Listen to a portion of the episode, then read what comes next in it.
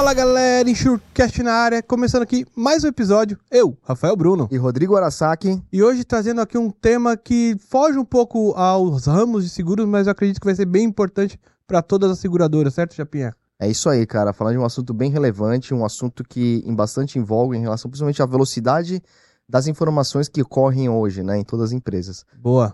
Obrigado, Tom da WeHead, Guilherme Perondi da Suisse Corporate Solutions. Prazer estar aqui com vocês. Obrigado, Rodrigo, Rafael Peronde aqui mais uma vez aí. A gente se encontra nos bastidores ali, mas vai ser um momento muito divertido aqui, um bom, um bom tempo aí para a gente falar de um tema que eu sou bastante apaixonado. Boa. Ah, muito legal estar com vocês e mais ainda com o Tom, que é mestre ninja do tema que a gente vai falar, então oportunidade boa de aprender mais um pouco com ele. É isso aí, galera. Boa, Peronde, boa, Tom. Antes de a gente começar nosso incrível bate-papo com esses dois gigantes aqui, vamos aos nossos patrocinadores. Se você é do ramo de seguro de transporte, certamente já ouviu falar da Moraes Veleda. Temos o prazer de tê-la como nosso patrocinador. Hoje, a MV é líder de mercado no gerenciamento de risco e prevenção de perdas, sempre utilizando as melhores tecnologias sem deixar de lado a humanização no atendimento e execução de suas atividades. A Moraes Veleda possui uma software house pronta para desenvolver aplicativos personalizados para você ganhar tempo, reduzir custos e potencializar resultados. A Moraes Veleda vai muito além das soluções habituais, utilizando sua experiência de 23 anos para estar à frente das suas necessidades. Lá eles consideram que missão dada é missão cumprida. Valeu, Veleda! Boa. A BRK está há mais de 15 anos no mercado de gerenciamento de riscos e gestão logística, sempre focada em resultados e satisfação plena de seus clientes, se destacando no desenvolvimento de soluções customizadas com resultados positivos e constantes para seus clientes.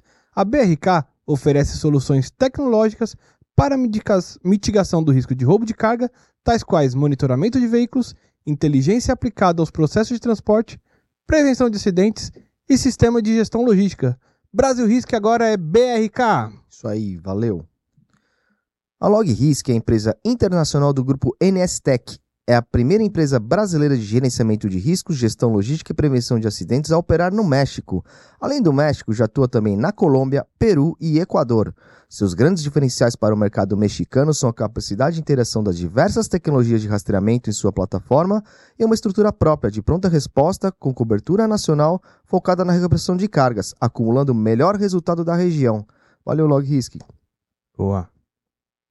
E como de costume, agradecendo a parceria aqui da editora Roncarate, deixar aqui a indicação do livro Seguro Patrimonial Grandes Riscos, Princípios Básicos de Hermes Brancaleão.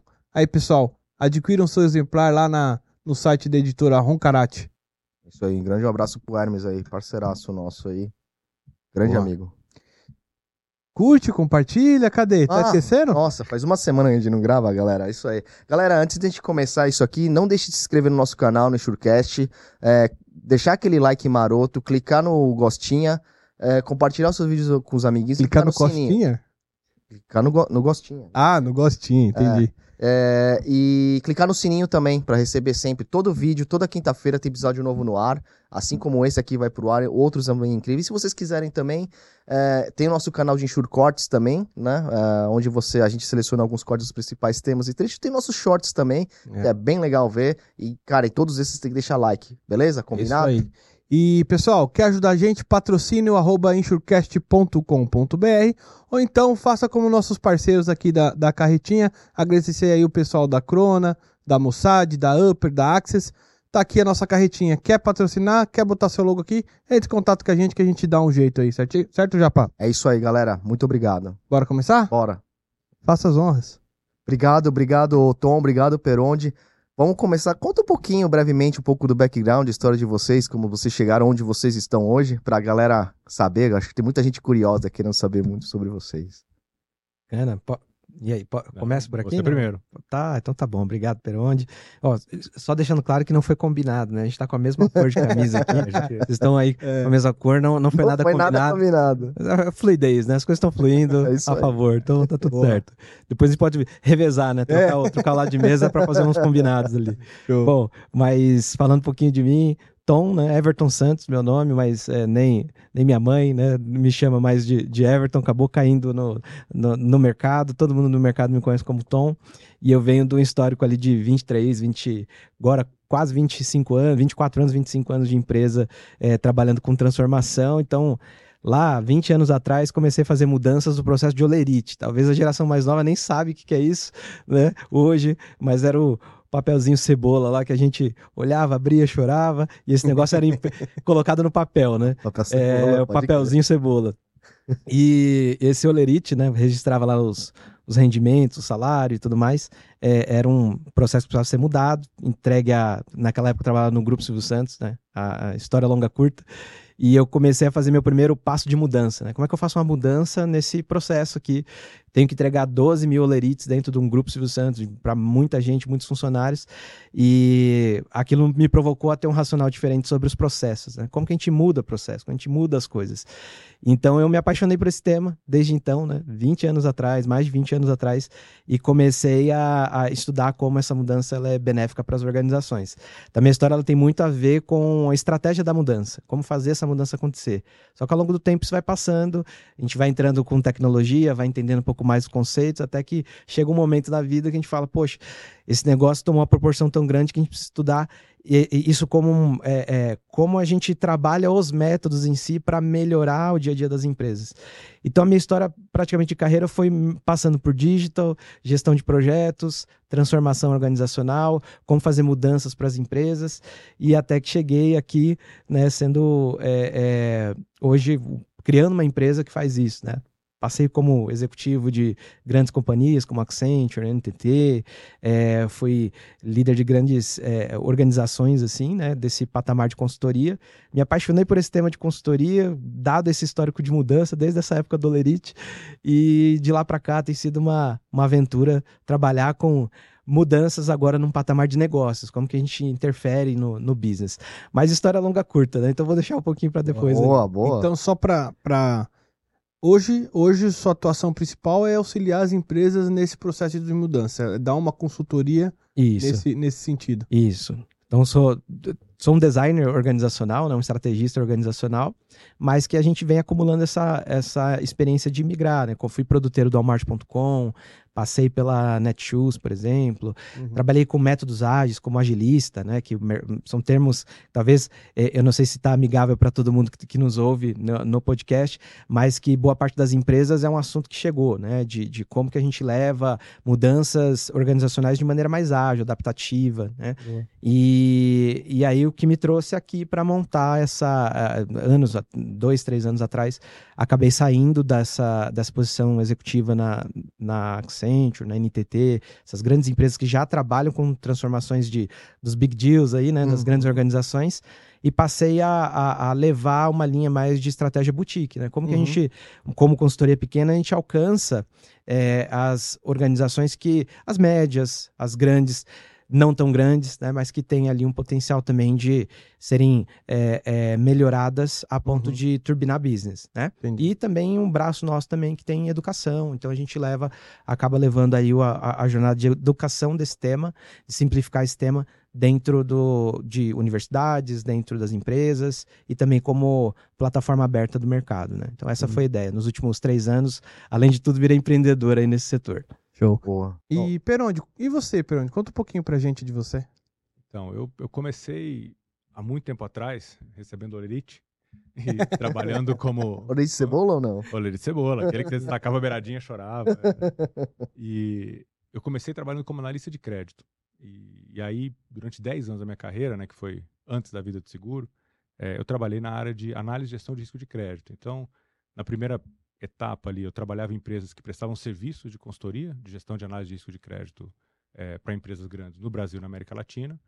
É, e depois eu mudei lá do balcão e virei gerente de risco de crédito, né, gerente de crédito de empresas multinacionais, para ver como é que era o dia a dia, né, dentro da área financeira de empresas, trabalhando como analista de gerente de risco de crédito. Então, assim, a minha especialização nessa época foi justamente análise e gestão de risco de crédito. É uma disciplina que eu já não pratico mais tem um bom tempo, acho que 14 anos agora, mas eu gosto muito, assim, eu acho bem bacana e fala muito com o que a gente faz no seguro, né? Uhum. Tá falando sempre de princípios parecidos, né? Concentração, diversificação, enfim, é, acompanhamento de risco. E, e, aí, depois desses 10 primeiros anos, eu, eu cheguei à conclusão que, é, para eu continuar crescendo na carreira, eu tinha que mudar de segmento sem necessariamente mudar de área. Vou explicar isso melhor. Quando você é, é gerente de risco de crédito de uma empresa, você é uma área de suporte, né? Então, você está sempre ajudando o business a fazer alguma coisa, mas você não está no core do business, é no centro da operação. Então, eu trabalhei, por exemplo, em empresa de tecnologia. Então, eu era o cara de crédito né, para a América Latina, mas a empresa era uma empresa de tecnologia, nunca ia ser uma empresa de crédito. Né? Uhum. E aí eu comecei a pensar, falei, pô, onde é que eu posso ir que a área de risco de crédito é core para a companhia, né? Função da, da operação. E aí tinha duas opções. Eu ia ou para banco, que análise de risco de crédito é uma função essencial no banco, Uhum. é, ou ia para uma seguradora de crédito, onde crédito, análise de gestão de risco de crédito é um negócio importante. E aí tive a sorte, fiz essa migração, fui trabalhar numa seguradora de crédito, né, do, do Grupo Allianz. É, trabalhei lá quase seis anos e meio. Cheguei a tocar a operação aqui do Brasil durante quatro anos e meio. É, e aí me achei, porque assim, você está numa função em que você vai falar com o cliente, que é basicamente o cara que eu era no passado, né? Falar com o CFO, com gerente de, de risco de crédito, que é o cara que usa o serviço de uma seguradora de crédito, né, em primeira instância. Uhum. E aí comecei a aprender sobre seguro. E aí, para o Tom, que não é do mercado, tem uma, uma, uma brincadeira que a gente faz, depois você entra no seguro, você não sai, né? É. É. E aí foi isso. Aí eu entrei no seguro em 2008 e fiquei. Aí tive a sorte, dentro do grupo Allianz, mudar para a área de grandes riscos da Allianz, né, que é a GCS, fiquei há um tempo, com o Ângelo, inclusive, que hoje é meu chefe de novo, nosso chefe de novo. Caramba. É, Aí tive a sorte de trabalhar como corretor, fiquei dois anos e pouco trabalhando numa corretora multinacional, que é a Lockton, trabalho, trocando a área de eh, ramos elementares, né, de PNC e de crédito, que a Lockton tem uma operação bem forte de crédito. E aí apareceu a chance a sorte de vir trabalhar na, na Corporate Solutions, né, que, que todo mundo está em casa sabe, mas não custa repetir. É, a, a Corporate Solutions no Brasil é uma empresa muito diferente, né, porque ela é uma associação entre o Grupo Suiza e o Grupo Bradesco, através da Bradesco Seguros. Então, assim, a chance de participar desse projeto, né, de construir a JV, de participar da construção da JV, trabalhar com banca assurance, que era uma coisa que eu nunca tinha visto, foi fenomenal. E, e desde que eu mudei, né, saí do seguro de crédito e fui para ramos elementares, eu sempre tive de alguma maneira na área comercial. Então, trabalhando no relacionamento com corretores, né, fazendo desenvolvimento de negócio. É, é, o, é o core da minha função hoje na Suizena. Eu toco basicamente a distribuição junto com, com a equipe que a gente tem lá. Uhum. E em 2020, quando o Ângelo chegou na companhia, eh, ele começou a lançar um monte de projeto novo, inovador lá, e me deu um para tocar, que é justamente uma área de transformação para a gente poder levar a companhia do mercado de grandes riscos para o mercado de varejo através da distribuição, que é atendida pela Bradesco. E foi aí que eu comecei minha jornada pessoal nesse tema de transformação e agilidade. Fui estudar, voltei para a escola, fiz uma pós-graduação. O Tom era professor lá, conheci ele Boa. lá, Caramba. professor excelente. Eu falei, pô, preciso conhecer esse cara melhor. A gente acabou se aproximando. E, e hoje eu tenho basicamente esses dois chapéus, né? Eu toco a parte de distribuição e essa área de transformação dentro da, da seguradora. Então já são 13 anos no mercado de seguro. É, acho que não sai mais, porque depois você entra, você não sai mais. entra, não É, é um mercado, é um mercado super generoso, né? Você pega o mercado de seguro, tem engenheiro, atuário, médico, dentista, veterinário, eh, enfim, administradores, enfim, eh, advogados. Então é um mercado que assim abraça todo tipo de profissão, até pela diversidade dele. Aham. Então é um mercado legal. Você faz relacionamento, você aprende a gostar. Tem um propósito muito legal, acho que vale a pena falar, né? O seguro existe no final do dia para proteger pessoas, né? Então, a diferença entre um, um evento, né, um inesperado com seguro e sem seguro é que tem indenização, né? Então, você recebe a indenização e a vida volta, né? Volta Isso, pelo menos a, a funcionar. Então, esse, esse propósito tem- fala muito de quem está no mercado. Então, já são agora 14 anos no mercado de seguro. Muito feliz, inclusive. Boa, Muito bacana. Inclusive, Perondio, a, a logo do Insurecast, que é um escudo, é justamente nesse sentido da, Proteção. da, Ah, todo da prote- sentido. Era pra ser uma fênix, né? Mas virou um escudo. Tá, tá bem representado. Fala muito do setor. Boa. Ô, Vai lá, vai lá. Não, Tom, é, explica um pouco pra gente aí o que que, do que, que se trata, o que, que é transformação digital, só pra quem tá nos assistindo aí também ter um panorama e aí a gente começar trocar Legal. mais ideias sobre isso. Bacana. Acho que tem muito a ver, né? Por mais que a gente fale assim, ó, é um tema que não tem tanta relação com o seguro, mas a gente vai ver que tem mais relação do que a gente imagina, né? Uhum. Justamente pela introdução que, que o Peron eh, comentou, né? Necessidade de estar sempre próximo das pessoas, do mercado, eh, entendendo fatos, relações causais e al- a- aleatoriedades que acontecem, né? Desse esse universo que gera business para o seguro e que também gera, eh, eh, de certa forma, um- uma necessidade de administrar metodologias a favor disso. Então, esse mundo de transformação digital, esse mundo de transformação ágil, e, e tudo que a gente vem falando de mudança, nada mais é que a evolução natural das coisas, né? Então, o mundo ele vem mudando ele é uma constante, essa, só que as empresas e as pessoas elas não têm a mesma capacidade de adaptar com a necessidade. E você precisa colocar isso no mesmo ritmo, no mesmo passo. Então, uhum. historicamente falando, anos 80, 90, a gente tem ali uma, uma, uma diferença significativa no mercado que o, o mercado acabou dando o nome de a nova economia. Né? Então, é, o que, que marcou essa época? Antes, é, a gente tinha um produto, um serviço que a gente empurrava para o mercado, basicamente isso. Né? Então, a gente colocava esse produto para o mercado e esperando que o cliente comprasse, independente do nicho de atuação, seja seguro, seja o iFood, seja um, o, a necessidade que for, todas as empresas têm um produto fim e ela normalmente empurrava isso para o mercado. Então, esse empurrar para o mercado começou a mudar essa configuração. Né? Se tem iFood, o iFood não existia na época, mas só para é. ilustrar aqui. É, mas toda empresa hoje, toda empresa ela tem uma exigência maior de adaptabilidade. Isso nos anos 80, 90 ficou mais presente. Então, o fato é, se eu empurro um produto e o cliente não compra, e agora eu tenho que me adaptar como organização para ouvir esse cliente e trazer ele para perto, teve um movimento grande a favor desse cliente como decisor, como fator eu agora determino se eu vou comprar ou não o teu produto final.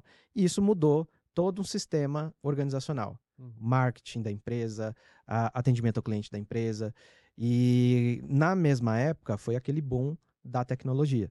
E isso também trouxe uma, um, um reflexo muito grande nas organizações. E a forma como a gente lidava com o projeto. Então, todo projeto que era é, até então baseado em, em, olha, estou empurrando um produto fixo para o mercado, algo que vai ter que ser comprado, uhum.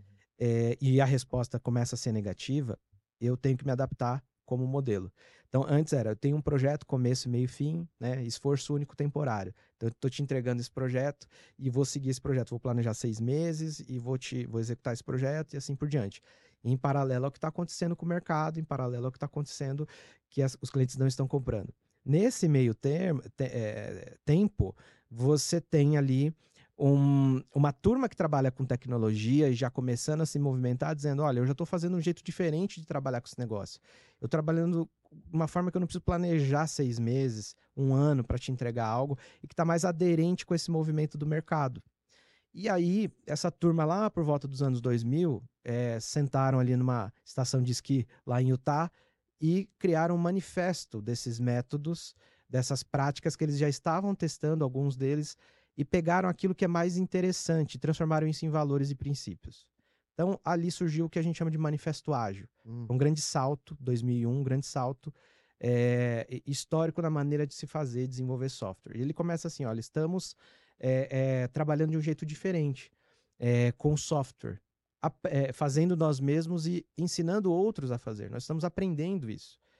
Só que isso no mundo de software. Anos uhum. 2000, então, eram empresários, eram pessoas impactadas com esse movimento todo de tecnologia nas grandes empresas, mas foi uma década marcante. Então, uhum. tá, isso começou a falar, tá, eu, eu vou atender esse mercado, eu vou uh, trazer tecnologia para dentro das organizações, mas eu preciso ter metodologia para isso. Então, isso começou a chamar a atenção das empresas. De fato, foi começou a ser mais leve produzir software. Chamou tanta atenção da empresa que decidiram levar para as grandes organizações esse negócio. Então, isso caracterizou como uma segunda grande onda desse movimento. Tá? Esse segundo movimento a gente chama de agilidade em escala. Esse negócio expandiu para as grandes empresas. Antes eu tinha um time ágil desenvolvendo dentro desses princípios e valores, seja face-to-face, entregar valor para o cliente, trabalhar com lotes pequenos de informação e não mais com projetos gigantescos. E agora eu tenho uma, uma necessidade de levar isso para uma organização que não são mais 5, 6, 7 pessoas desenvolvendo, mas eu tenho 10 mil pessoas na tecnologia da minha área, 20 mil pessoas. E como eu levo esse mesmo pensamento, essa mesma forma de valor, de princípio, para dentro de uma empresa grande? Então, isso foi uma. causou uma ruptura no mercado e todo mundo começou a um processo de quase squadificação nas empresas. Ah, squad para cá, squad para lá, que, colocar. O que, que é squad para o pessoal Boa saber? pergunta, não expliquei isso. É, squad é quando você coloca várias pessoas para trabalhar para desenvolver um pedaço de um, de um produto, de um serviço, só que com multidisciplinaridade. Então, ah. eu tenho um analista, eu tenho um desenvolvedor, eu tenho um tester, né, uma pessoa que vai testar. Isso falando no mundo de software, tá? Uhum. Mas isso já é feito hoje com aproxima a pessoa de marketing, é, aproxima o pessoal do RH e a gente forma uma squad para aquele nicho, para aquele, aquele serviço. É um esquadrão que vai, com a união ali das forças, ali das competências, tem uma condição de produzir muito mais um produto fim. E essa sacada é diferente da gestão tradicional do que a gente até então, é, do que veio da engenharia, do que a gente aprendeu com a engenharia, que não é ruim, tá? Mas para a natureza do trabalho, é, ela não se aplica tanto para quando a gente tem é, produtos aleatórios ou com uma incerteza muito alta, porque eu não tenho mais como planejar um criar um planejamento muito grande, é, longo prazo, longo né? prazo né? e depois é, colocar para uma turma desenvolver e começa a perguntar, pô, mas isso aqui essa funcionalidade não está funcionando, isso aqui não está dando certo. Porque até ficou ultrapassada de repente, ficou porque a velocidade da, da, da transformação está tão rápida, está tão gigante e, e assim, a, a, o uso da internet influenciou muito isso? Totalmente, porque a, a, a, a internet, ela, ela deu mais inteligência para o processo de compra, ela deu mais inteligência para o processo de aquisição de negócios, de serviços, ela otimizou muita coisa e ela escancarou, né, ela, ela trouxe possibilidades. E essa questão de possibilidades também é carregada de incertezas. Uhum. Então, toda empresa foi, foi é, afetada de alguma forma, positivamente ou negativamente, por por esse movimento de tecnologia, esse, esse movimento quase de globalização, né? E, e então os métodos eles precisam se adequar. Não dá mais para fazer gestão tradicional, do jeito que a gente fazia. Mas acabou, é um paralelo. Não, é, a, a, agora eu tenho uma condição de avaliar melhor a natureza do trabalho e avaliar se ali eu vou ter que usar um método que blinde a mudança como é um processo orientado da engenharia, eu vou levantar um prédio, eu vou levantar um andar, eu não posso mudar, eu sei exatamente que eu tenho que levantar é, 10 andares com uma disposição X, Y, faz sentido blindar a mudança. Uhum. Só que quando eu vou para outra ponta e eu tenho muita incerteza, planejar exatamente achando que as pessoas vão adquirir aquele produto, serviço, é que está o X da questão. Uhum. Então eu preciso, na verdade, acelerar esse meu processo de teste, validação e de entrega de valor pequeno. Todo o manifesto ágil ele foi é, é, é, escrito baseado nessa necessidade de entregar valor, qualidade, trabalho frente a frente, para ajudar a conceber produtos de maneira é, mais experimental. Interessante ah. isso, né? Como as coisas mudam ao longo do tempo, né? Eu lembro quando eu estudei na faculdade há muitos anos atrás, Acho que era na aula de marketing. A, aula era mais ou menos assim: cria o desejo, depois aquele desejo vai virar necessidade do, é. do consumidor. Hoje em dia, então, eu não consigo mais manipular essa escolha, né? A gente tem que estar tá atuando junto.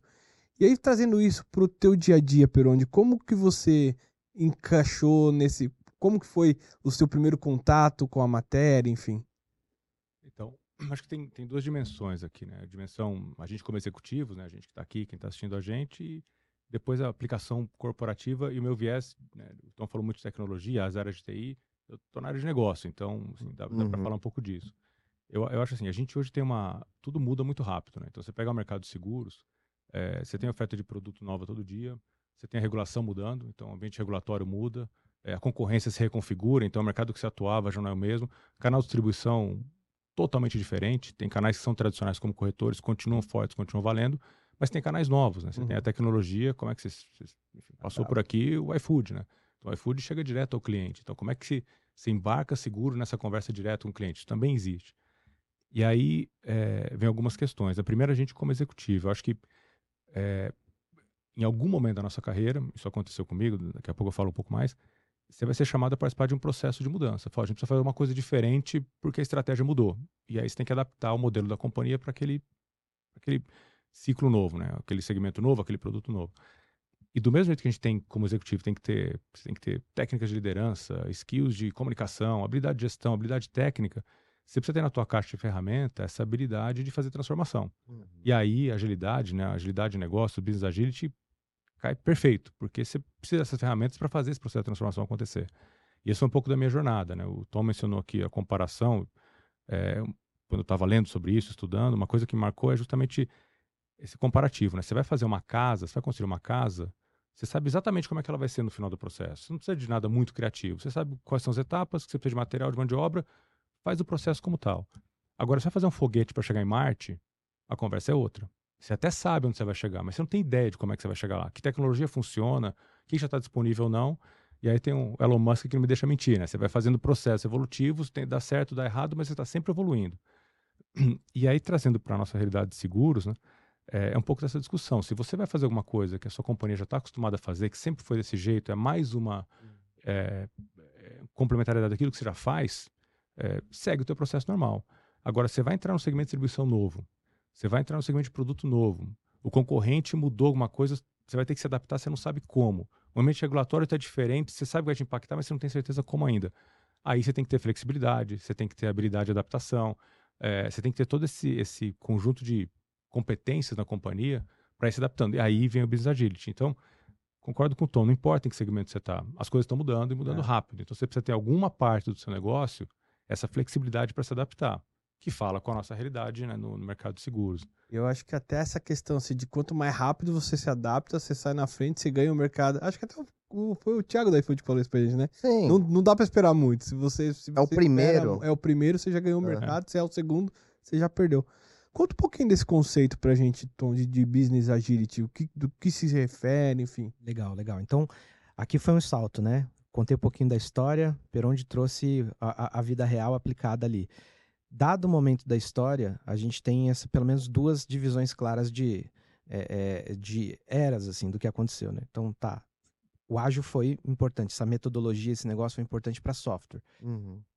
Avançamos, segunda onda foi ganhou escala para várias empresas que usufruíram desse benefício. Já estavam bebendo da fonte de tecnologia, levando seus produtos de maneira um pouquinho mais adaptáveis ali para sua jornada, mas ainda faltava uma figura, a figura de negócio. É o que o Peronde exatamente trouxe.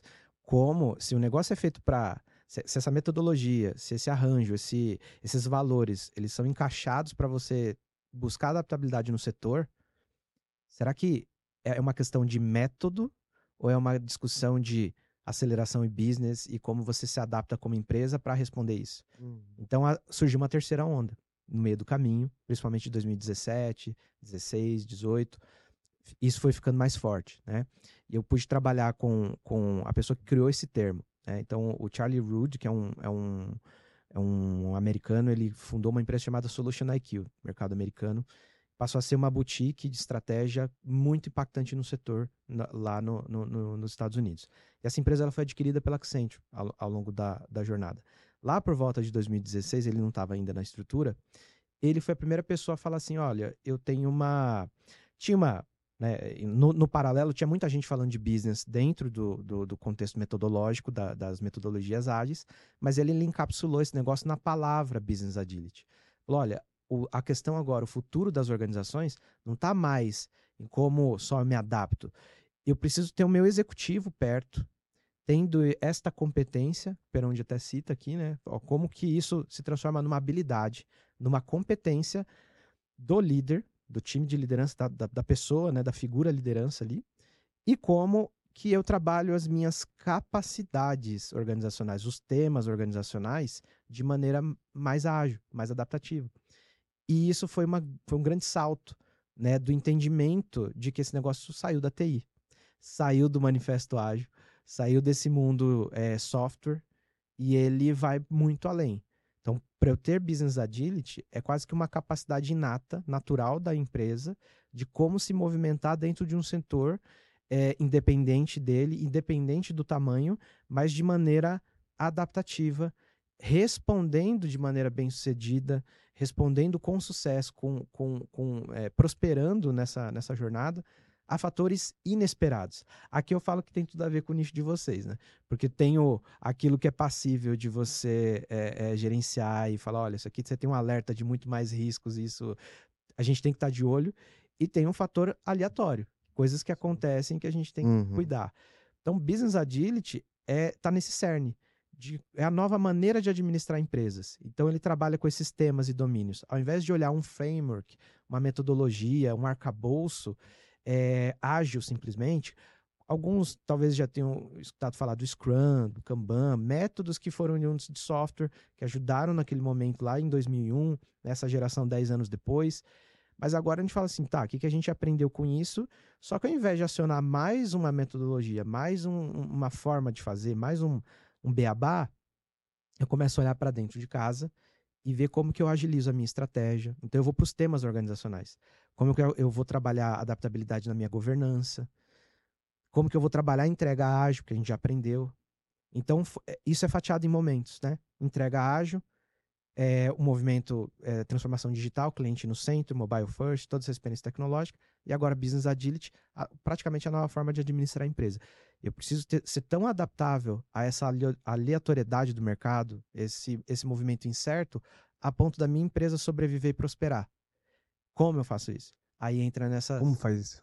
é, é, como que você descobre a aleatoriedade do mercado, né? Porque é aleatório. É. Acho que esse é uma skill que o executivo tem que ter para tentar, é, de uma certa forma, se antecipar ou, ou descobrir, né? Para poder sair na frente, né? Ou tem a questão de, de testes, né? Exato. Ah, e eu acho assim, você tem, falando de seguro de novo, é, para esse nesse aspecto né, de, de, transformação de modelo de negócio, como é que você faz para gerir a empresa de jeito diferente, acho que tem dois bichos no mercado de seguro. Você tem as startups, que são as insurtechs, uhum. seguradoras uhum. digitais, que esse pessoal já nasce com mandato transformacional. Uhum. Ele já nasce para mudar alguma coisa, fazer uma coisa diferente, desromper o que for. Isso. Então eles são, por natureza, normalmente, né, tem exceções pequenos, é, já, tem, já tem um risco embarcado no negócio grande, porque ele está tentando um negócio novo, é, e ele é super ágil, porque ele está em constante transformação até ele se adaptar. É, e aí você tem os tradicionais, que podem ser seguradoras, resseguradoras, corretores, empresas gerenciadoras de risco. É, essas companhias têm um modelo que deu certo, porque senão elas não existiam. Então você tem lá o modelo da companhia, vou dar o exemplo da Suizé aqui, né, porque está em casa. A empresa existe há 160, 160 anos, o Grupo Suizé. Alguma coisa esse grupo está fazendo bem para sobreviver há tanto tempo, se é uma empresa desse tamanho, então tem um modelo de negócio super consistente, provado ao longo do tempo. Só que tem dois pontos aí. O primeiro, e não é uma crítica às insurtechs, pelo contrário. Quando você olha o tamanho do mercado, o impacto de insurtech, seguradora digital, ela ainda é muito pequena comparado com os grandes. Uhum. Qualquer segmento, distribuição, seguro, resseguro. É, então, ainda que essa empresa tenha uma importância muito grande para acelerar essa transformação, quando você faz um projeto numa empresa incumbente, normalmente o impacto no mercado é maior. Você pega uma grande seguradora, uma grande seguradora, o impacto daquele projeto, o alcance é maior porque a empresa é maior por natureza. Só que aí você tem um problema nessas empresas né, estabelecidas, que é o modelo deu certo. Então você tem lá pilar e sustentação desse movimento para sustentar o modelo. Uhum. E é, a empresa é feita para não mudar, porque aquilo está dando certo. Só que aí aparece um desafio estratégico. Você quer entrar no segmento de distribuição novo, você quer competir com um concorrente novo, e aí começa a resistência. Você quer criar um modelo novo para um segmento, só que a empresa não foi feita para mudar, ela foi feita para ter perenidade. Então, assim, o Tom mencionou aqui a Accenture, quando em 2020 eu li um material da Accenture que me marcou muito, né? Eles entrevistaram um monte de CEO pelo mundo e falaram: bom, como é que você está lidando com esse problema? E vieram duas respostas que, assim, batem com tudo que eu li depois. O primeiro é: eu, como CEO da empresa, né, essas as respostas que eles deram, eu sei que eu vou ter que ter pelo menos dois a três modelos de negócio simultâneos na empresa. O meu modelo base e os modelos novos. Fala, mas como é que você faz isso? Como é que você concilia? Né? Como é que você faz um negócio novo numa empresa que não foi feita para mudar? E aí, a segunda mensagem é: você tem que criar algum espaço, que pode ser uma área, uma divisão, um segmento, um domínio, como eles chamam, que ali você vai colocar alguns recursos da empresa que vão reconfigurar esse recurso de um jeito diferente para poder fazer as coisas de jeito diferente e criar um modelo de negócio para aquele segmento. Então, deixa eu tentar deixar mais real. Como eu falei, a gente é uma joint venture. Então, você tem a Suzy Corporate Solutions, que é uma potência em grandes riscos. E aí, a gente precisou começar a criar um modelo de negócio novo para trabalhar o segmento mais de varejo, que é atendido pela distribuição da Brasil Seguros. Então você não pode abandonar o seu modelo e transformar tudo de uma vez. Você tem que criar um espaço para ir fazendo essa mudança. Uhum. E foi o que a gente fez. E para a gente deu certo esse conceito. Toda a nossa filosofia de trabalho é baseada nisso. Cria um espaço ali. Esse espaço tem alguma autonomia, mas em empresa grande você nunca vai ter sempre autonomia. Ninguém te dá cheque em branco. Então tem governança, tem controle. Então ele é de alguma maneira isolado do resto da empresa, mas ele não é independente. Porque ele tem que ter perenidade no tempo, que é o que a companhia grande exige, né? Uhum. E aí você começa a ir para a prática, né? Então, nesse período que a gente começou isso em 2020, é, assim, algumas, algumas aprendizados que eu compartilho, e aí peço até para o Tom ir me interrompendo e ajustando, porque a primeira coisa que a gente fez né, foi, vamos, então, assim, vamos entender bem qual é o problema. O que, que você tem que fazer? O que, que, que esse pessoal tem que atingir? E aí tem duas vantagens. Primeiro, você discute bastante é, o que, que vai ser feito, que modelo de negócio é esse, mas como você tem que envolver todas as áreas da companhia, você fala com financeiro, jurídico, risco, compliance, produto, subscrição, você já começa a medir o tamanho do esforço que vai ser, o seu quanto que você vai ter que mudar da empresa para atender esse segmento. Aí você já começa a ver o tipo de resistência que vai encontrar. Então, esse processo de entender bem é, importante. Né? Aí, é, outra coisa fundamental, a empresa tem que estar realmente da liderança para baixo comprometida com esse esforço. Uhum. Se a gente tiver patrocínio executivo, no primeiro problema, é, o pessoal se assusta porque nada funciona exatamente como você planejou. Na hora que você começa, as coisas vão. Então, se você não tiver esse conforto mental para a equipe que está lá, de que a empresa está comprometida com isso, é, você não dá coragem para esse pessoal. Então, você tem que ter a liderança realmente falar: olha, vamos lá, a gente vai sabe que vai dar alguma coisa errada, mas estamos junto. Uhum. Aí vem a tecnologia.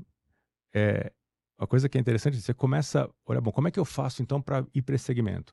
Você começa a olhar para o lado e olha para a concorrência. Ah, mas a concorrência montou uma filial digital. Pô, a concorrência está usando uma ferramenta de inspeção digital que funciona super bem. Pô, os caras montaram um bot de atendimento lá que atende todo mundo. Primeira reação é, bom, vamos falar com o prestador de serviço lá, vamos trazer o cara aqui. Você chama o cara, o cara fala, não, eu consigo fazer para você também. E de fato consegue. Só que aí você acaba esquecendo, assim, tudo que a empresa teve que fazer, seu concorrente, para habilitar aquela tecnologia. Aí você embarca a tecnologia, ela não funciona porque a empresa não estava pronta para usar ela.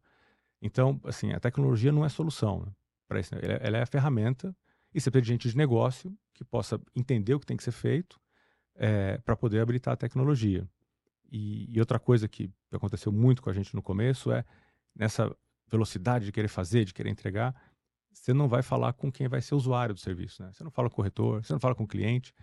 E, e aí, quando você termina de construir a solução, que é um pouco que você falou no começo, ela já está obsoleta ou não era aquilo que ele queria e você descobre que o caminho não era esse. Então, assim, essa disciplina de parar, ouvir o mercado e depois ir faz toda a diferença e a gente não tem isso na natureza. Né? Seguradora é. é empresa de produto e processo. É. E aí você põe produto e processo para rodar. Aí você começa a olhar a equipe, né? Quem que você traz para fazer isso? É, óbvio, tem que ter a competência técnica. O Tom falou aqui, né? A pessoa certa de marketing, comunicação, subscrição, comercial. Mas você tem que trazer também um grupo de descontentes. Assim, tem que trazer o pessoal que não tá feliz. Os caras putos, é, né? Precisamos melhorar. Tá dando é. errado esse Precisa melhorar. Então, Toda empresa precisa de um cara desse, porque, né? Porque esse pessoal é o cara assim, quando alguma coisa dá errado, é, é, é porque o, o, cara bate no problema, se ele não tá comprometido, ele volta, fala, ah, não dá.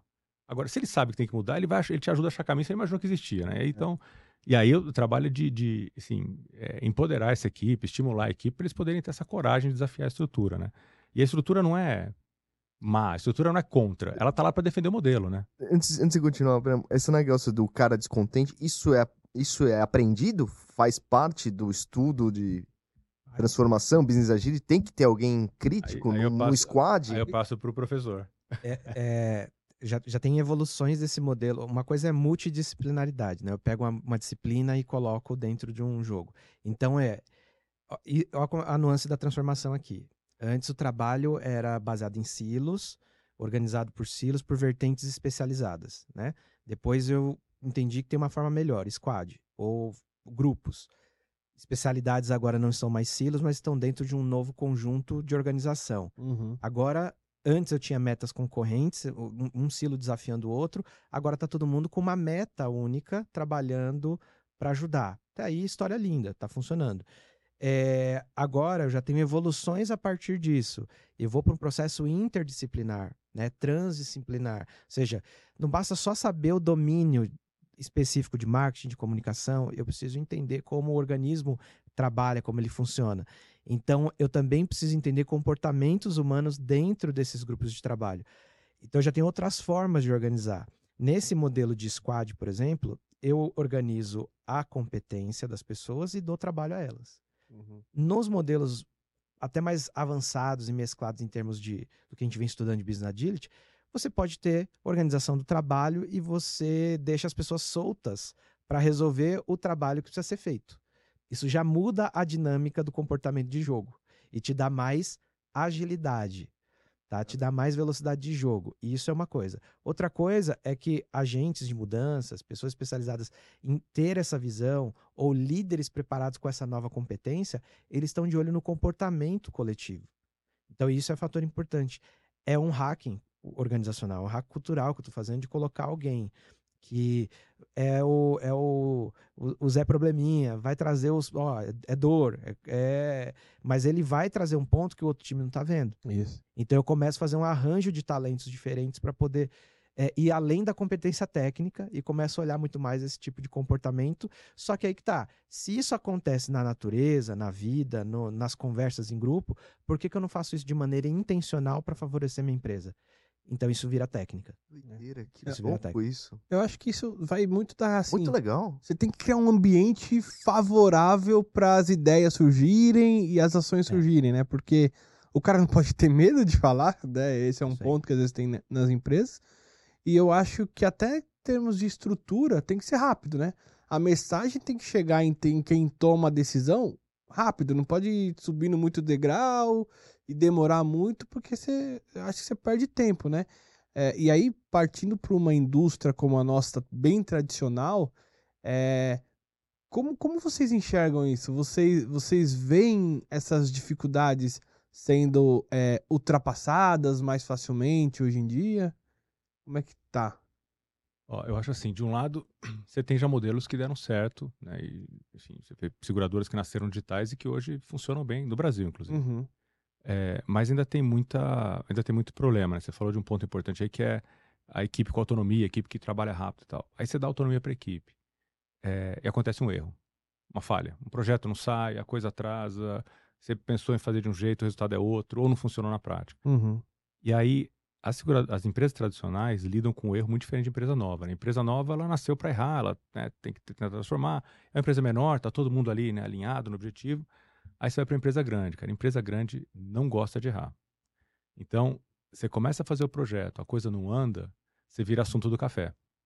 Ó, tá vendo? Falei, falei. Isso é não, vai, não vai dar certo. Falei, falei. É. Esse é o outro problema, assim, você está disputando recurso, a empresa tem recurso limitado. Perfeito, aí você ganhou dinheiro para fazer um projeto não dá certo, eu falo, tá vendo? Se tivesse deixado comigo, eu tinha feito melhor que os caras lá. Então, você tem assim esse, esse processo de, de lidar com falha é, que é muito difícil em empresa grande.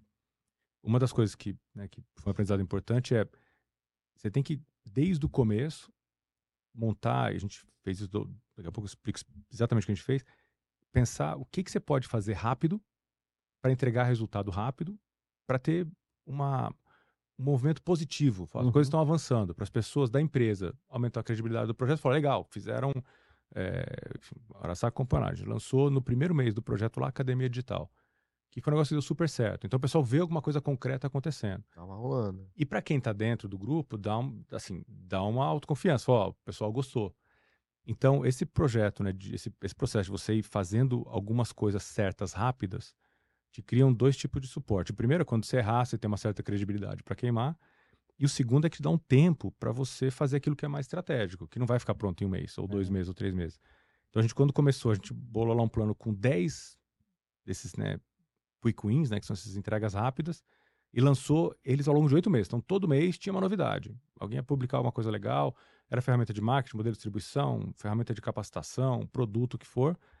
E a gente começou a trabalhar lá atrás, para dar um outro exemplo, num, numa estrutura nova de produto, que levou dois anos para ficar pronto. Ficou pronto no começo de 2022. É, não dá para ser um projeto desse falar, daqui dois anos eu vou entregar alguma coisa. Então, enquanto a gente foi entregando outras coisas de valor menor, a gente levou dois anos para entregar uma estrutura nova de produto. Uhum. E essa estrutura de produto ajudou a gente muito em 2023. Que não teria não. como fazer em 2023 se a gente não tivesse produto pronto, até pelo cronograma de lançamento de produto, entrada em outros canais, segmentos mais massificados. Mas assim, você não pode deixar isso tão claro para a organização. Isso tem que ser trabalhado no bastidor para você poder ganhar esse tempo. Entendeu? É, eu acho que até esse negócio. E esse, esse, esse, assim, não vou dizer que é uma arte, mas assim, você é, vai aprendendo com tentativa e erro, né? E como é que a organização responde. Isso ajuda a equipe a ter um pouco mais de tranquilidade para trabalhar. Baixa um pouco a ansiedade de todo mundo uhum. e você vai trabalhando. Aí quando dá alguma coisa errada, você tem algum tipo de credibilidade para queimar e o pessoal fala: tá bom, vai não dá para acertar tudo. É. Então, é... Eu acho que até esse negócio, Pedro, você falou é dessas pequenas vitórias, vai te dando aquela confiança de, de seguir. Que motivação, enfim, até o André Yamaguchi falou aqui pra gente. É. Você falando disso, eu lembrei dele, dele falando aqui, que é você ter aquelas, aqueles pequenos momentos brilhantes, né? Que isso te dá o poder que eu, que eu traduzi aqui motivação é. pra seguir, né? Então, pô, você vai ganhando aquele gás e, e aí eu acho que a, a, percepção dessas vitórias veio muito com aquilo que eu acho que você está falando, Tom, de, de testar rapidamente é. para ir ajustando, né? Porque, pô, testou, deu certo. Ah, não, não deu, já volta tal. Normalmente esses processos, você tem ali o cliente junto, você tem ali. Como é que, como é que você programa esse, Na, na teoria, eu partiria para isso. Ó, eu vou ter o cliente mais perto e, e, e trabalhar. Tem um cobaia, dele. digamos eu assim. Vou ter que ter ali, é, e é bom. Mas, o exemplo que o Perão de traz também, eu tô numa grande empresa. Uhum. Não gosto de errar. Tem dificuldade de, de trazer esse, uhum. esse assunto para mesa. É um caminho trabalhar com pequenas concessões. Primeiro ganha, vai ganhando partes.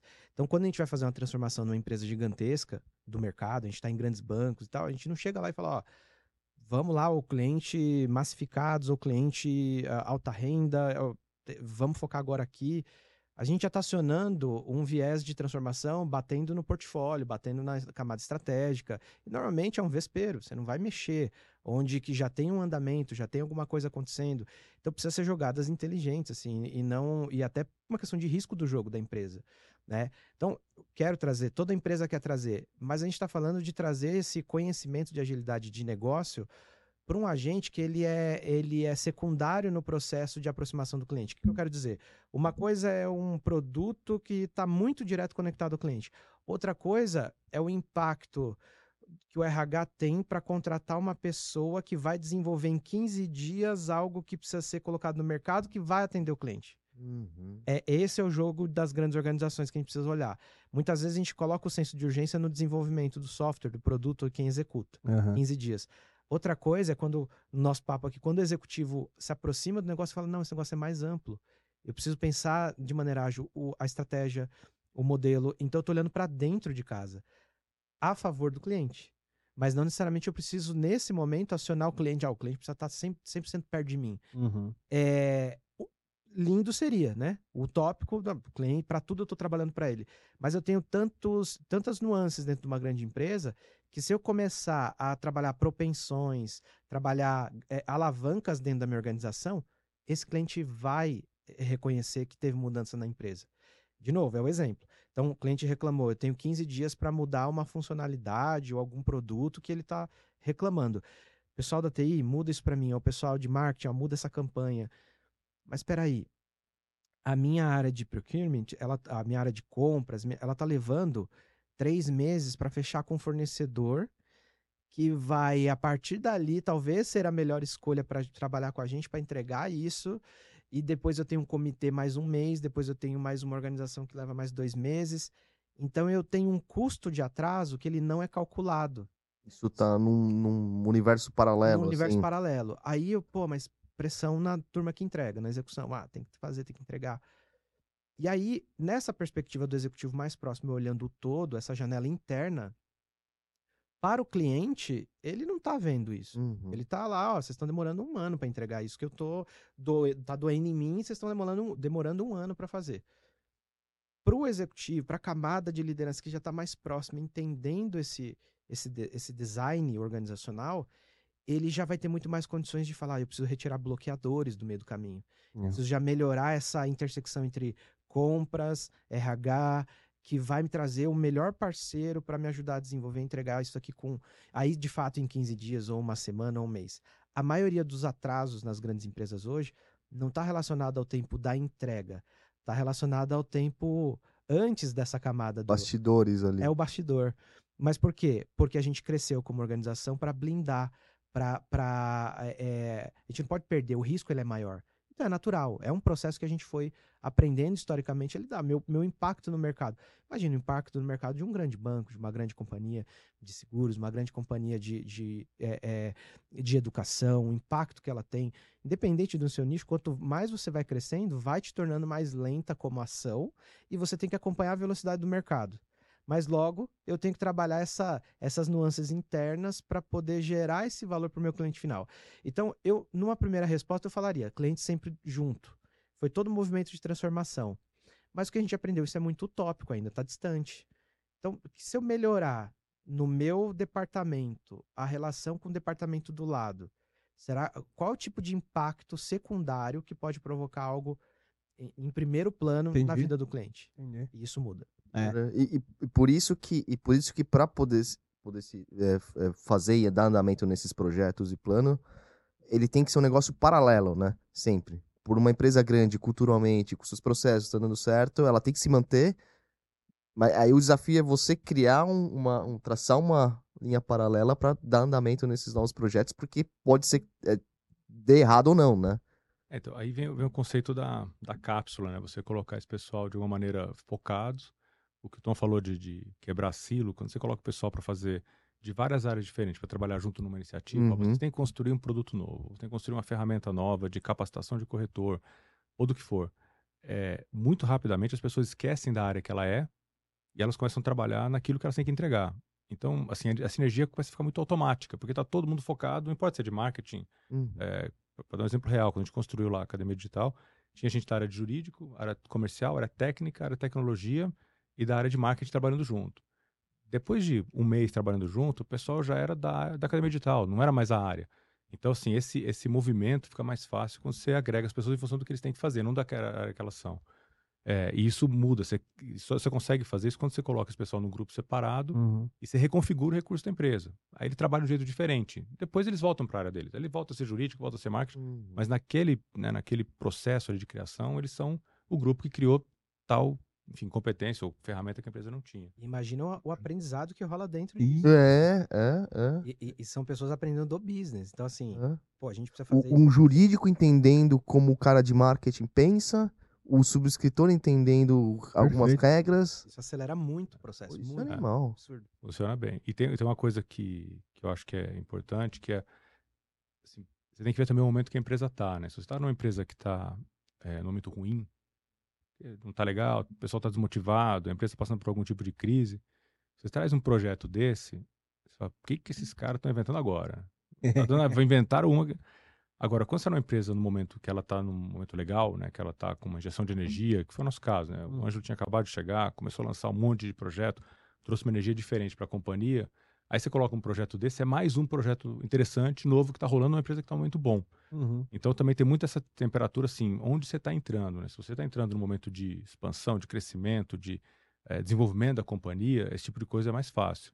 Quando você está no momento de energia baixa, o teu nível de esforço para engajar a empresa é gigantesco, né? muito maior. Uhum. E esse é um problema importante também, do, do engajamento. Né? Você tem que assegurar que assim, as pessoas que vão participar, e mesmo as áreas de suporte, que é o que o Tom falou, esse pessoal tem que ser trazido para a conversa, porque assim, ele não está demorando para encontrar o fornecedor porque ele quer demorar, porque ele tem um processo para seguir, porque é assim que a empresa funciona.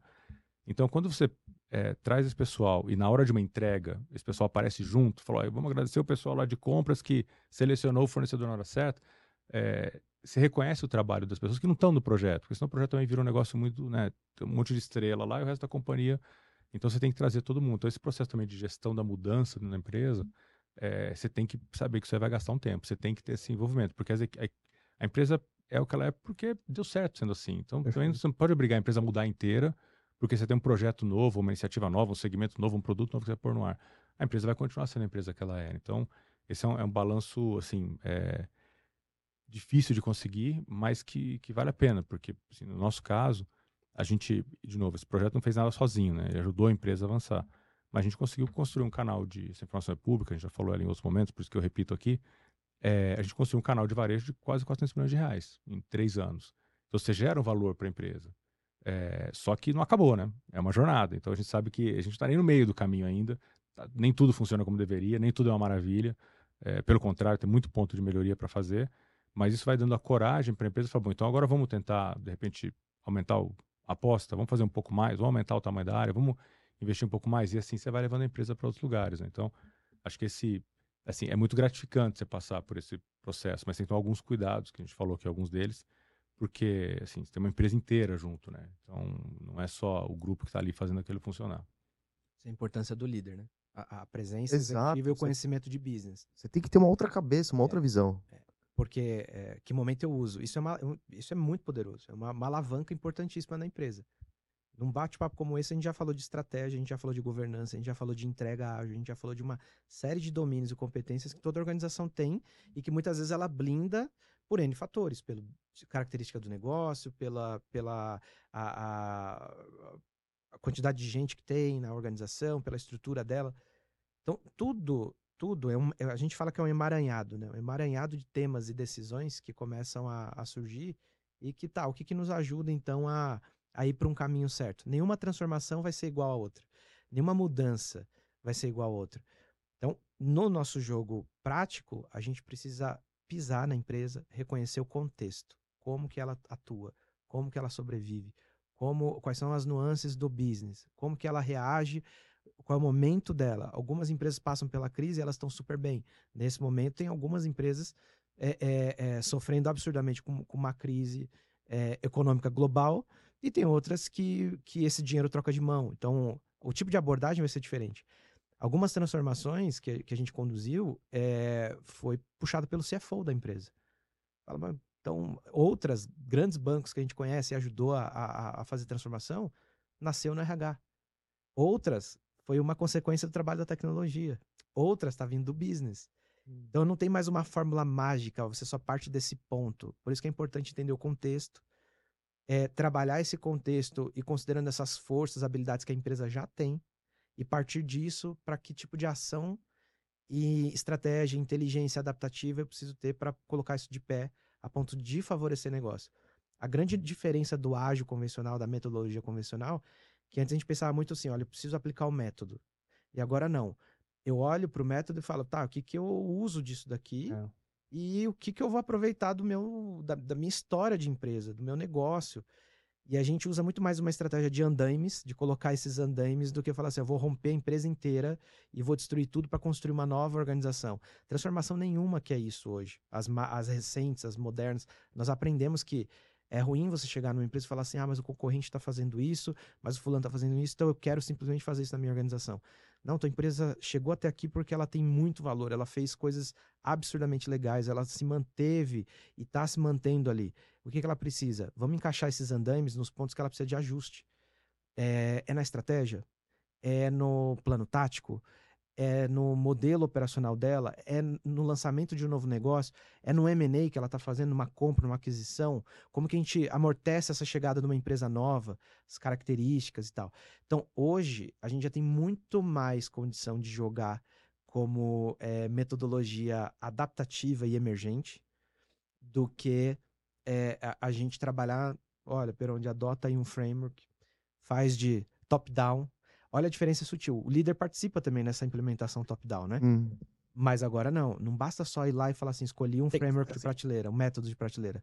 Eu preciso ter adaptabilidade. Uhum. Então, é competência, é skill que o líder precisa ter.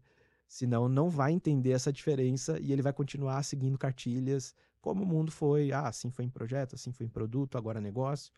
Então, essa é a, é a, é a sutil diferença.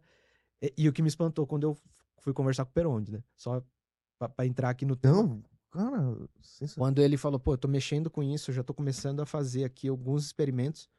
É um líder puxando esse negócio da ponta onde ele tá e fazendo isso funcionar. Muito Falei, louco. pô, é totalmente diferente do mercado. Normalmente você tem ali no mercado uma necessidade da base, e a base começa a gritar e fala assim: gente, tem uma coisa legal acontecendo, vamos fazer isso.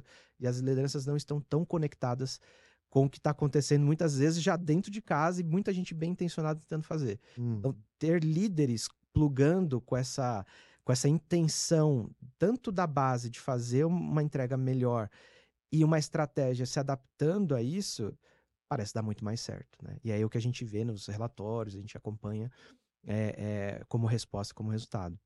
Vou fazer uma, uma, pergunta aqui. Eu sei que eu vim com roupa de convidado e não com roupa de entrevistador. Você é de cara, mas, mas dá pra fazer uma pergunta para o convidado aqui. Assim, o Tom, você não é um cara de seguro, você conhece o mercado de seguros, mas você não, né, não trabalha. Como é que você vê o mercado de seguros? Qual é a visão externa de alguém que não é do mercado em relação ao mercado, não só em termos de transformação, mas é que é, dá para fazer uma análise tá, rápida? Tá, eu, eu vejo que o mercado ele tem. Eu sempre vou olhar com as forças inatas, né, as forças naturais do, do setor. Então eu já vejo que vai ter uma propensão diferente para quem é de seguro. Você já tem uma condição de interpretação do que acontece em causas, em naturezas, né? Então isso pode já trazer benefício em termos de business, né? Tem uma facilidade de interpretação do todo, de um olhar mais amplo. O que antes era muito fechado, para a maioria dos nichos a gente olha um pedaço do jogo. E o setor, ele tem uma, uma contribuição grande que é interpretar também negócios de outras empresas para poder trabalhar o nível de negócio de vocês, entender um pouco dessa, dessa jornada de como que o comportamento do produto do cliente de vocês ele, ele vai afetar é, é, o produto fim de vocês. Isso tem muita relação com o nosso o nosso jeito de pensar, que é esse jeito de a, como a, a, nova administração, a administração de empresa, ela tem que se comportar.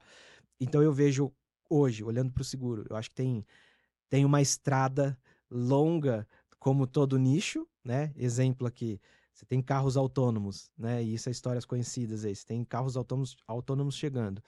Tá, esse carro autônomo, ele provavelmente vai causar menos acidentes. Menos acidentes você vai ter é, uma, vai afetar uma fonte importante hoje, que não é proposital, mas você tem ali um mercado que vai impactar um ecossistema como um todo, tanto seguro quanto é, é, saúde. Então, carros autônomos, menos acidentes, menos acidentes, menos doações de órgãos.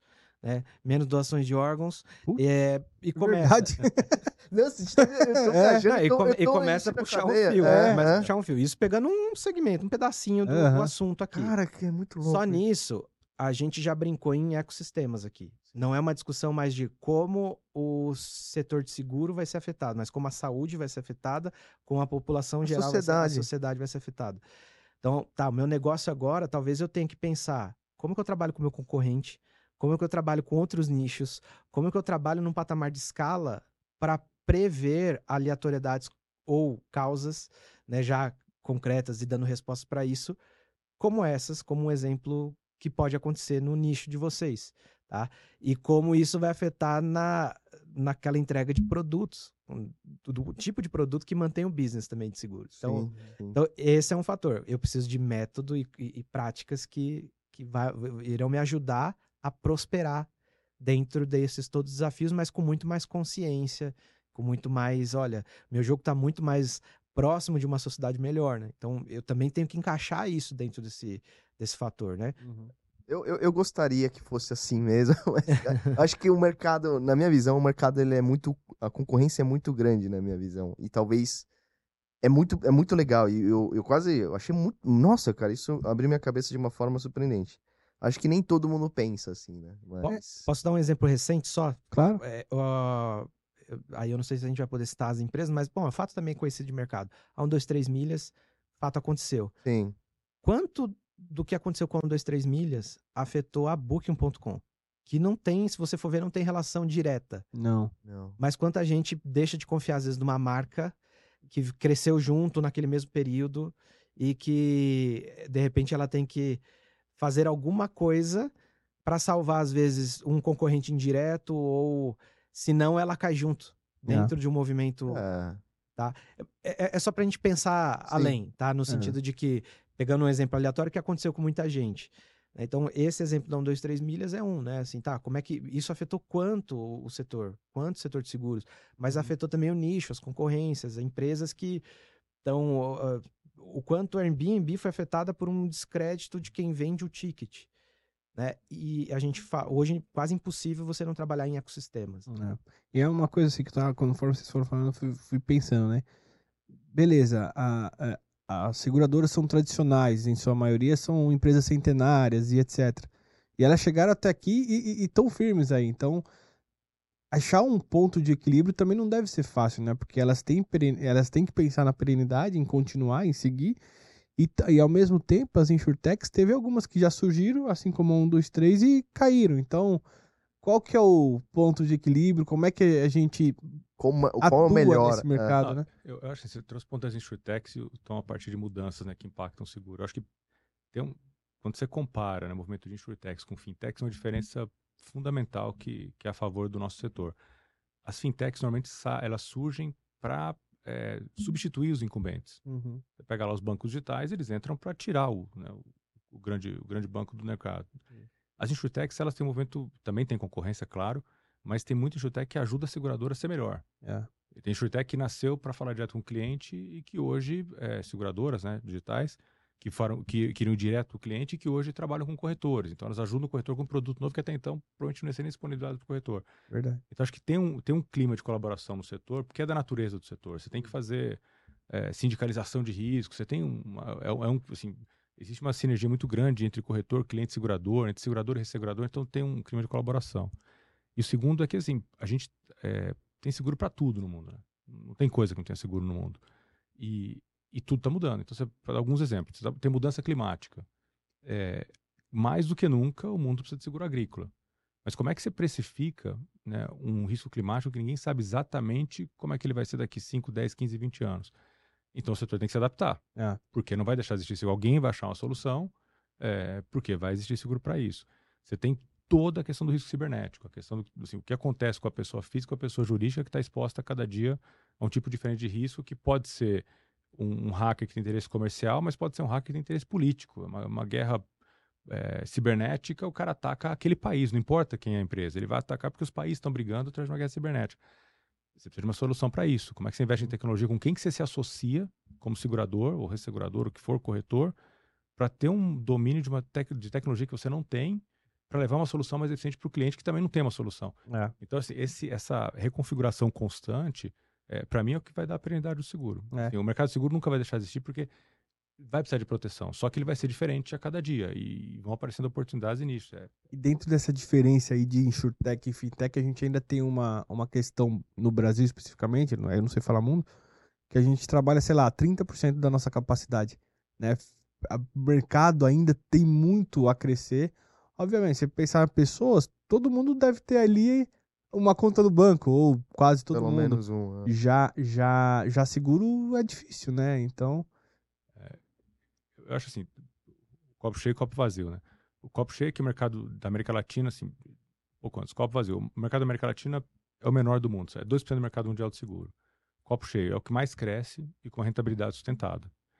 Então, assim, quando você olha, né, o que assim, o mercado vem crescendo, não é que ele vai crescer, ele cresce. Aí quando você vai para o ponto que você mencionou, Rafa, assim, tudo é, uma, é um quarto, né? Um quarto dos carros tem veículo, tem seguro, um quarto da população tem saúde suplementar, é, um pouco mais de um quarto das pequenas, 30% das pequenas e médias empresas tem seguro patrimonial, né, empresarial. Uhum. Então, para olhar o exemplo do Brasil, quando você olha esse potencial de, de, de, crescimento, isso é o que garante a longevidade do setor no Brasil. Vai continuar crescendo. A, a expectativa, a, a Senseg fez um trabalho interessante, é, que é o, é o, plano, é um projeto, na verdade, que é o Plano Nacional de Desenvolvimento de Seguros, né, que é um, uma série de iniciativas para aumentar a relevância do seguro na economia. E aí, assim, a perspectiva é que, se não me engano, em 15, 20 anos, o seguro vai de 6% do PIB brasileiro para mais de 10%, ao redor de 10% até 15%. Então, é quase que dobro em 10, 15 anos. Então, existe espaço de crescimento, existe necessidade para crescimento. Uhum. E, então, assim, digamos que, é, não vou dizer que o nosso emprego está garantido, mas pelo menos o nosso setor está é está garantido pelas próximas décadas. Acho que não tem como a gente não ter seguro nos próximos anos. Eu acho que o brasileiro está lidando cada vez mais com o risco, né? Com a aperto, tá, enxergando, na verdade, cada vez mais a perda. Eu, eu, acho que é um pouco o Tom também falou, né? Nessa questão, pensando agora, né? Acho que é, um, é, um, é uma cadeia, né? Em, em que essas empresas fintechs vão surgindo, elas vão trazendo coisas inovadoras e rápidas, mas também vai ajudar ajuda outro setor, porque talvez o, o, o, o, culturalmente, uma empresa antiga de anos, ela, ela, ela deixa talvez de escapar um pouco e é um mercado que tem que ser explorado por outros agentes, né? É, o, o mercado ele vai se adaptando isso e a gente vai pegando sinais, né? É. Dentro da, da, da, competência de business agility a gente captura esses ruídos, esses sinais e começa a promover ou, novas discussões para resolver esse, esse tipo de sinal que aparece. Quer ver um sinal conhecido? O que, que aconteceu com toda a empresa? E para vocês não, acho que não foi diferente também. É, teve uma, uma época que tudo era Vale do Silício, tudo era ó, startup. É. Criou uma dicotomia, e dicotomias são sempre perigosas, né? Uhum. Ah, se uhum. startup é bom, então empresas grandes são ruins. Não, não, não é isso. Uhum. Vamos colocar na balança em termos de, de economia, em termos de quem está garantindo crédito, quem está sustentando, quem está fazendo tudo, você vai ver que o peso é, é, é diferente. Assim. Ah, então, hoje, a gente está um pouquinho mais caminhando para essa coisa de vamos fugir das dicotomias, até porque toda proposta exponencial, né, que a gente vem vendo, vem observando no mercado, ela não está se provando tanto. Então, tem uma, tem algo, tem, o copo cheio, o copo vazio, muito bom, né? O, o copo cheio das grandes empresas é, é, que elas, elas vêm numa, no, num caminho de, é, de manutenção, de manter. É calejado, né? É calejado, está acostumado, sabe, né? Então, é, esse é um pouco desse movimento. Tudo bem, não significa também que agora eu vou ir para o outro, pro outro lado e falar, não, startup nenhuma né, vai dar certo, não é boa. Não, a gente agora está entrando numa discussão melhor de é, não é ou, é e. Né? Então, assim, tá, vamos conviver. A gente consegue conviver com as menores, consegue conviver com as maiores, como uma complementa a outra. Hum. Isso vai. Eu, esse é um movimento que eu não vejo setorial, eu vejo ele um pouco mais global. Todo, todo nicho de atuação começa a se preocupar em, em esse movimento mais de como eu convivo e não em como eu quebro o concorrente ou como eu. É. Isso tem sido um movimento diferente. É, você acha que aqueles movimentos tipo Kodak, Blockbuster e etc., isso vai acontecer menos ao longo do tempo? Essas substituições? Tem, dentro da nossa área, a gente estuda um negócio que são os vieses, né? As, uhum. as, as, narrativas, né? É sempre do ponto de vista. Naquele ano, a Kodak foi de fato uma. No ano que ela quebrou, né? Ela tinha ganhado um prêmio, um prêmio de melhor gestão do projeto. Então, ela foi premiada e reconhecida, inclusive. É, e isso criou um novo viés, dizendo que, olha, toma cuidado, gestão de projetos não é tão legal dentro de um mundo de quantidade de mudanças é. e tal, ó. Planejou demais, o plano era lindo, foram premiados. Mas depois não deu certo. E criou um viés. Do nosso lado, a gente sempre fala assim: ah, vamos ver o outro lado da moeda. Se você pegar a história da Kodak naquele período, ela foi uma das empresas mais inovadoras do setor. E foi um fato aleatório, não tem tanta relação só com o plano. É a mesma forma quando a gente fala assim, ah, empresas grandes elas não vão se adaptar. Não, elas se adaptam. O grau de adaptação delas às vezes é mais lento.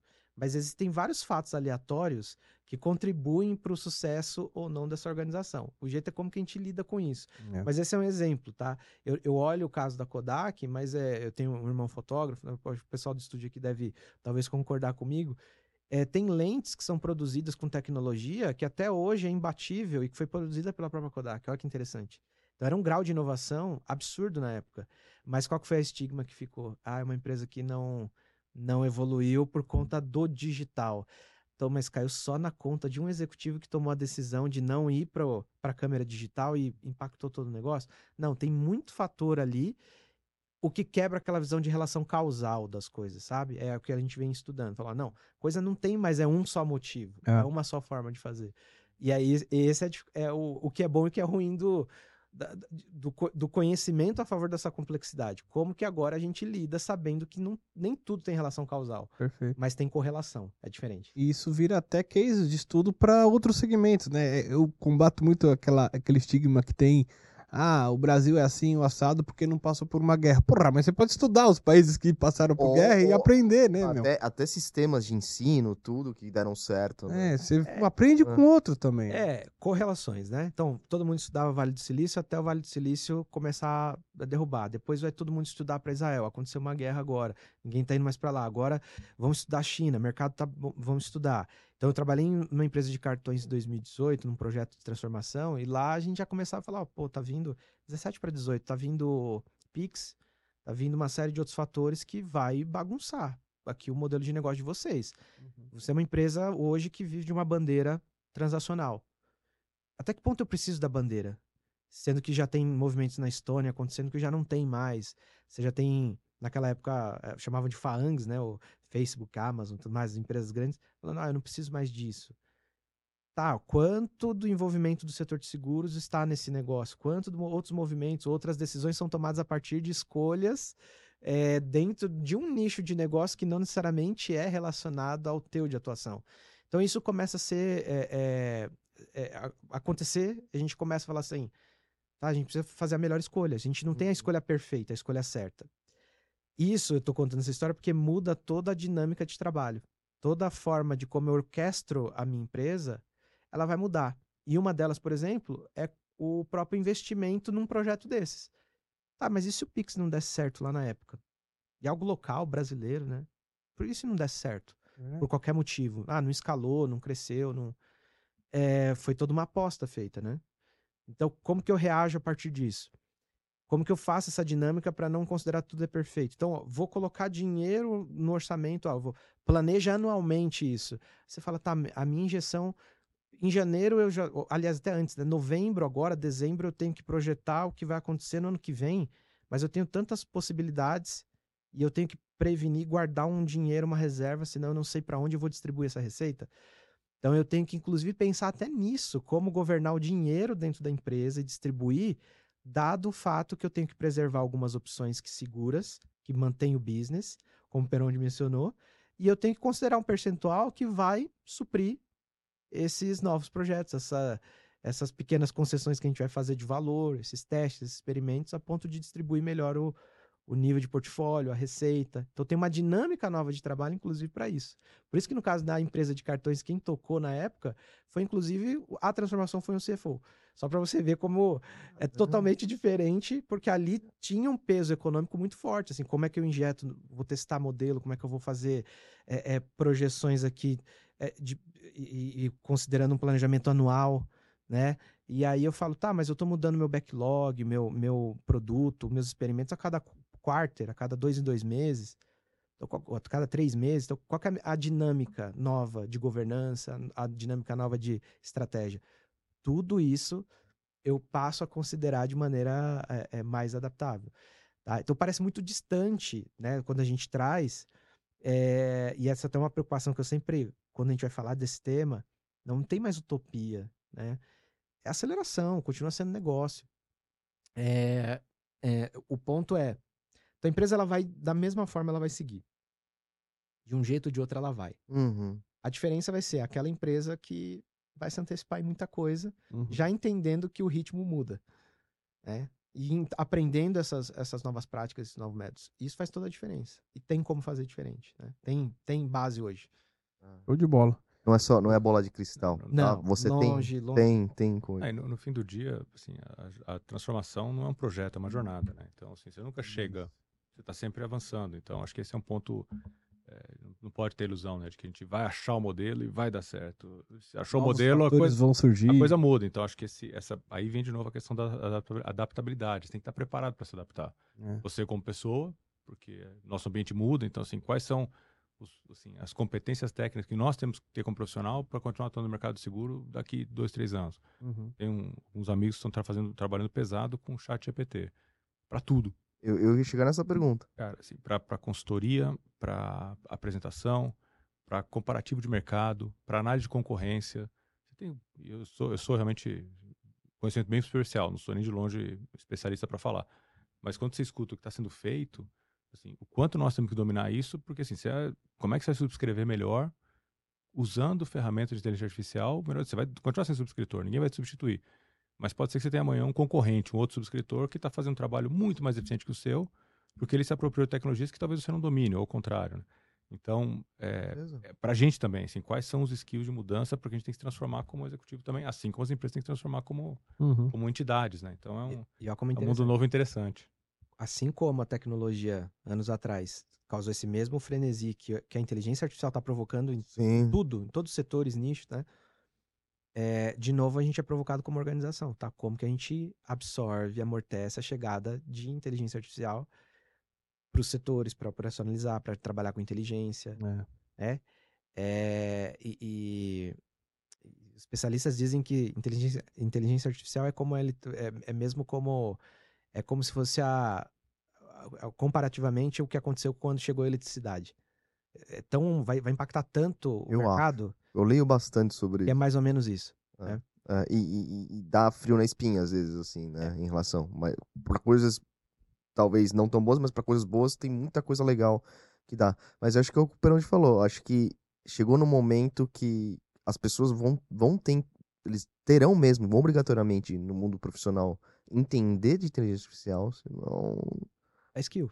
É skill. É mais uma skill igual o skill que o, que o Peroni comentou da questão da, Você começa, do a um, agility. do- você começa a ser um profissional menos produtivo, né? Ah. assim, alguém que tem domínio vai conseguir fazer muito mais rápido do que Ah. você não tem. Então, é, você pensa na minha função, no planejamento comercial, é, o quanto você pode ganhar de tempo com análise de concorrente, análise de mercado, é, teste de cenário, simulações de modelo, é, usando uma ferramenta que se você fazer na mão te levaria meses, você pode fazer em horas, talvez, ou talvez dias com, com a ferramenta. Então, é uma, assim, é um reskilling, é uma adaptação profissional fundamental para todo mundo. Boa. Nossa, É isso. cara, eu, que masterclass aqui. Top, né? Nossa, muito top, cara. Pessoal, pô, Nossa, Tom, muito- Peronde, Peronde, obrigado por ter feito É. a ponte aí, apresentado Obrigado pra cara, um prazer. Espero trazer, trazer um viés diferente. A gente está falando de seguro, mas de um jeito diferente. Então, É isso aí. talvez seja Com certeza. uma maneira de também trazer Nossa, um tema um pouco diferente do dia a dia, né? Valeu. Eu E Tom, pirei, cara. obrigado, cara. Obrigado por ter topado também vir Pô, aqui. imagina. Fala aí um pouco da sua empresa, quem quiser entrar em contato contigo. Legal, então quem quiser pode procurar pelos caminhos convencionais de Tom no LinkedIn ou pela minha empresa, né, WeHead. A ideia é, acreditamos que todo tem potencial de líder, as pessoas têm, a, a, a, nasce líder, né? Em algum momento você vai destravar essa habilidade, então parte desse movimento que a gente faz como consultoria, olhando para o design organizacional, mas tem um propósito também de, além como sociedade, de, de também colocar uma, uma, é, uma intenção de que é, a gente precisa preparar as pessoas nesse processo também, né? De falar assim, olha, eu posso ser líder, posso assumir o papel da onde eu tô, do ponto de vista, se esconder menos de trás das estruturas, né? E, e fazer isso com muita segurança psicológica, inclusive. Então, a proposta da empresa é fazer transformações de impacto mas com baixo estresse, né? reduzindo essa, é, esse esforço cognitivo que a gente tem para cada passo de mudança. E de uma maneira muito pragmática. Eu sei que tem muita coisa, muita história, e às vezes para quem está ouvindo e não, não e está tendo esse primeiro contato, sim, é um desafio diário tentar explicar isso de uma maneira mais natural possível, mas ao mesmo tempo é um desafio para a gente que, tá, que tem essa missão, e é um desafio para as empresas compreenderem também e, e, colocar isso no dia a dia. Então, parte da, do, do nosso trabalho é fazer isso funcionar dentro das organizações. Né? Então, está disponível para o que vocês precisarem. Né? Agradeço aqui imensamente. Acompanhe, a gente escreve muito post também, muita é, de um jeito de simplificar esses temas. Então, lá tem um, tem um blog, tem comunidades que a gente vem preparando lideranças, já para esse, esse start constante né, de, de aproximar o futuro para o agora. E fica é, aí o convite para quem quiser conhecer mais esse trabalho, acessar os nossos canais de comunicação. E também meu agradecimento, obrigado é, pela aula de seguros também, porque eu sou um. Agora, a partir de um, de um tempo aqui, né, recente, que eu conheci, eu tive contato com vocês, eu comecei a ouvir mais. Tá inscrito? Tá inscrito? Opa, ah, boa. E dando joinha, tá, cara. É isso aí. E dando like lá. e gostei muito, né? E, e tem sido o, o, que eu falo, a mesma missão que eu tenho do meu lado de tentar descomplicar esse tema, eu tô vendo que é um, uma missão de vocês falar para leigos como eu no setor de seguros, né? E tem sido muito gratificante ouvir e, e acompanhar é, é, o, que, o trabalho que vocês têm feito. Então, acho que a gente, se todo mundo, em cada um do seu nicho, pensar em, em simplificar a coisa e levar uma mensagem mais leve de como fazer, aos poucos a gente começa a ajudar nesse movimento transformacional também das empresas. Se eu puder fazer dois depoimentos espontâneos aqui. Primeiro, o trabalho que vocês fazem é fenomenal, porque eu concordo com o Tom, assim, Basta ver a quantidade de visualizações, assim, o interesse que gera. Vocês fizeram um negócio de muita qualidade com, com um recurso básico que é a competência de vocês. Então, é um, é um setup simples e que funciona super bem. E pro, pro, pro eHead, né, que é a empresa do Tom, é, de novo, é totalmente espontâneo aqui, não está nem combinado. É, eu não sei se ele tem ainda, mas ele tem um treinamento muito interessante para quem quer entender assim, como, é, como navegar o mercado, né, as ferramentas de business agility, como né, liderar usando ferramentas. Eu não sou especialista, não sou um agilista, mas me ajudou muito. Eu fiz o treinamento na, na escola dele um tempo, na, na empresa dele. É um treinamento muito bacana, assim, quem tiver tempo, não sei quando é que é a próxima turma, mas... É, é, é presencial ou online? Não, eu, eu, fiz online, não online, sei se online vai ter, vai ter em abril, vai ter uma... A gente faz a cada seis, seis meses uma turma, reúne uma turma, né? Então vai ter agora em abril. Obrigado. Não, não, como, como primeiro contato ajuda legal, porque legal, esse é um treinamento a gente curta, Cara, é animal. uma visão bacana. Avisa, Tom, quando tiver aí, Avisa, eu vou, eu vou fazer também, isso aí. Eu também tô afim, cara. Porque o que vocês falaram hoje, hoje foi me. A minha cabeça foi para um mundo, para um patamar. Assim, é. Eu falei, meu, os caras pensam muito fora da caixa. Bom, e a gente vai trazer também outros especialistas, né? Que vai, vai aproximando do tema. Então vai ter é, agora recente, a gente teve a participação do. A gente levou a diretora a, é, do Museu da Manhã, é, a Bruna Bafa, para falar do, sobre gestão do futuro.